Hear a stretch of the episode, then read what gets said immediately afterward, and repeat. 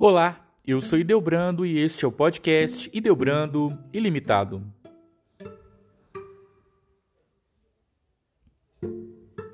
A peste negra é como ficou conhecida a peste bubônica, doença causada pela bactéria Yersinia pestis, que atingiu o continente europeu em meados do século XIV. Os historiadores acreditam que a doença surgiu em algum lugar da Ásia Central e foi levada por genoveses para o continente europeu. O resultado foi catastrófico, pois a doença atingiu praticamente todo o continente e resultou na morte de milhões de pessoas. As estimativas mais tradicionais falam que cerca de um terço da população europeia morreu por causa da crise da peste negra. Mas algumas estatísticas sugerem que a quantidade de mortos possa ter ultrapassado a metade da população europeia. A peste bubônica é uma doença causada pela Yersinia pestis, uma bactéria que é encontrada em pulgas que ficam em ratos contaminados. Quando as pulgas contaminadas têm contato com os seres humanos, a transmissão da doença acontece. A partir daí, a peste pode ser transmitida de humano para humano pelas secreções do corpo ou pela via respiratória. Os historiadores acreditam que a peste negra surgiu na Ásia Central. Existem inúmeras teorias sobre o lugar específico onde a doença surgiu mas a mais aceita sugere que o lugar de origem é a China e que durante muito tempo a peste tenha atuado exclusivamente na Ásia Central. A partir do século XIV, ela se espalhou por terra e por mar pelo Oriente. Regiões como a Mongólia, parte da China, Síria, Mesopotâmia e Egito teriam sido atingidas no começo do século XIV, causando a morte de cerca de 24 milhões de pessoas nesses locais. A doença teve contato com os europeus por meio de um conflito que aconteceu em Cafa, colônia genovesa, localizada na Crimeia, região atualmente disputada por Ucrânia e Rússia. Em 1343, Cafa foi sitiada por tropas tártaras do Canato da Horda Dourada. O conflito seguiu com interrupções até que, em 1346, as tropas tártaras foram dizimadas por um surto de peste negra. Os tártaros decidiram utilizar a doença como arma e lançaram cadáveres contaminados para dentro da cidade. O resultado foi imediato e a cidade de Cafa também começou a sucumbir perante o surto de peste. Fugindo da doença, genoveses começaram a abandonar Cafa, retornando para a Península Itálica. Nesse retorno, os genoveses levaram a enfermidade para locais como Constantinopla, Gênova e Marsella, o que resultou na disseminação por todo o continente europeu. A partir dos portos no litoral mediterrâneo, a peste negra difundiu-se pela Europa. Em 1347, a doença chegou à Sicília, ilha ao sul da Península Itálica. Em 1348, chegou a Marsella, sul da França. E em 1349, alcançou Gênova e o norte da Itália, e a partir daí espalhou-se por toda a Europa. A difusão dessa doença levou morte por todo o continente europeu, uma vez que ninguém sabia o que a causava. Isso, naturalmente, fez surgir todo tipo de especulação a respeito das causas da peste.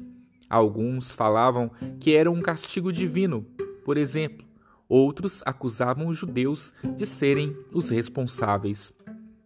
Logo que os europeus identificaram que a doença era altamente contagiosa. Uma das formas de contágio é a respiratória. Assim, uma pessoa infectada pode facilmente transmitir por via respiratória ou por suas roupas, por exemplo, a doença para outros. A peste negra atuava de maneira fulminante e a pessoa que a contraía falecia em questão de dias. A peste era transmitida pela via respiratória, conhecida como peste pneumônica. Segundo o historiador Hilário Franco Júnior, a pessoa doente falecia em até três dias depois de contraí-la.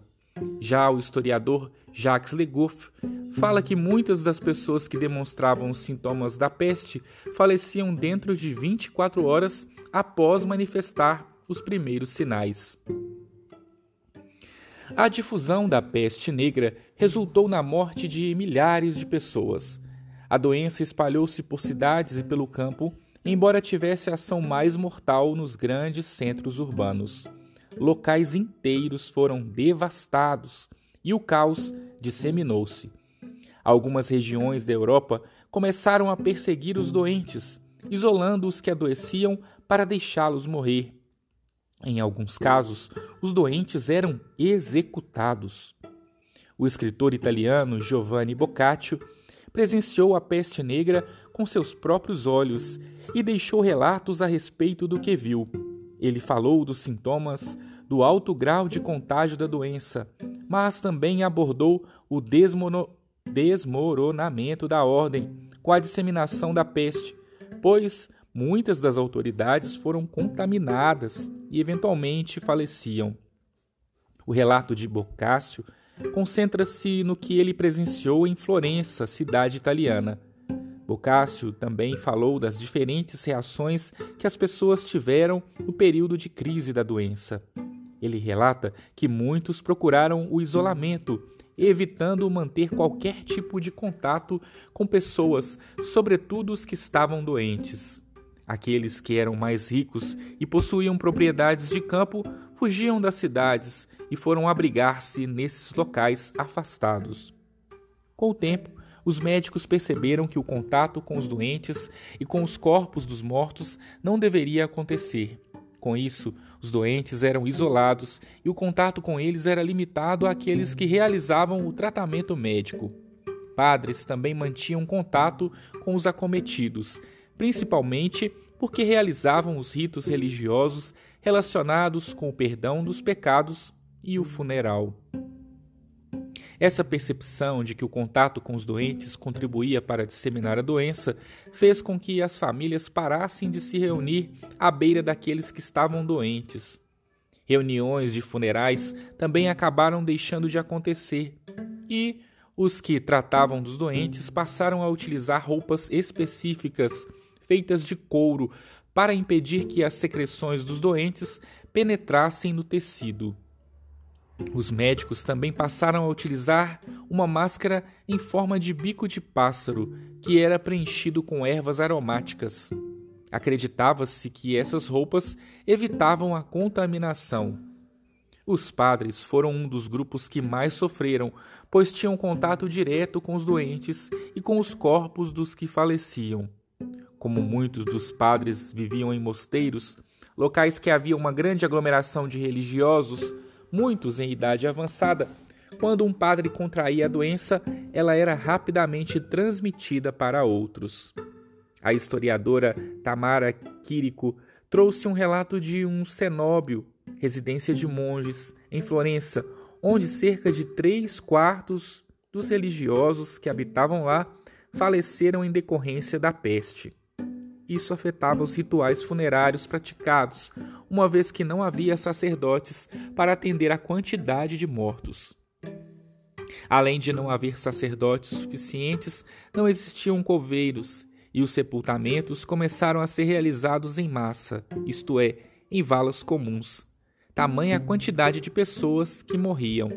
Todavia, com a percepção de que os cadáveres também eram vetores de contaminação, muitos passaram a abandonar as práticas de sepultamento e começaram a incendiar os corpos dos falecidos.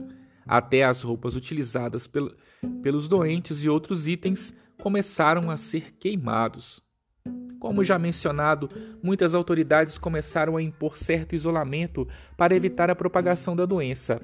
O cirurgião Guy de Chauliac, de Avignon, na França, falava que pais não podiam visitar seus filhos e vice-versa, em razão do alto risco de contágio. Boccaccio relatou também que algumas obras para melhorar a limpeza e condições de higiene da cidade e a proibição de entrada de doentes também ocorreram em Florença. O médico Drauzio Varela afirma que a peste negra pode causar febre de 41 graus, além de vômitos, com a presença de sangue e complicações no pulmão. Para os que tinham problemas pulmonares, a morte era praticamente garantida. Boccaccio também deixou alguns relatos a respeito de como a doença se manifestava nas pessoas. Ele diz que a peste começava com o surgimento de certas tumefações na virilha ou nas axilas de homens e mulheres, algumas das quais atingiam o tamanho de uma maçã comum e outras o de um ovo, umas mais e outras menos e a elas o povo dava o nome de bubões. E os referidos bubões mortíferos, não se limitando às duas citadas partes do corpo, em breve espaço de tempo começaram a nascer e a surgir indiferentemente em todas as outras partes, após o que a qualidade da enfermidade começou a mudar, passando a manchas negras ou lívidas, que em muitos surgiam nos braços, nas coxas e em qualquer outra parte do corpo. Uma das, umas grandes e ralas, outras diminutas e espessas.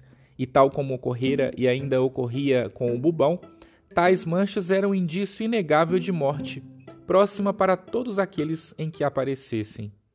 Por meio desse relato, podemos perceber que as regiões inchadas do corpo, por causa da doença, eram chamadas de bubões, por isso, peste bubônica.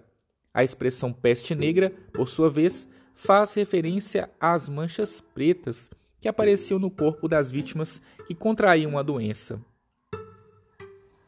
O primeiro e maior surto de peste negra ocorreu entre 1348 e 1350, mas outros surtos aconteceram ao longo de todo o século XIV.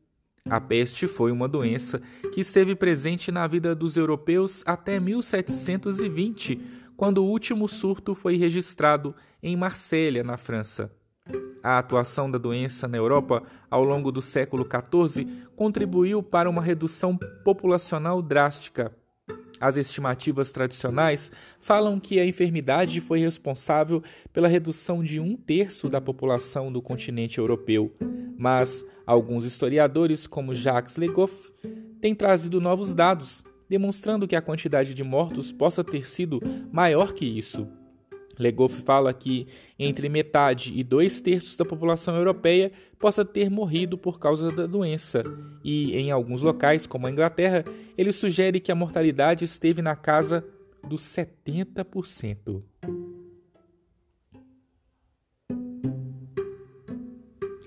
Se você gostou deste conteúdo, compartilhe com seus amigos e até o próximo episódio.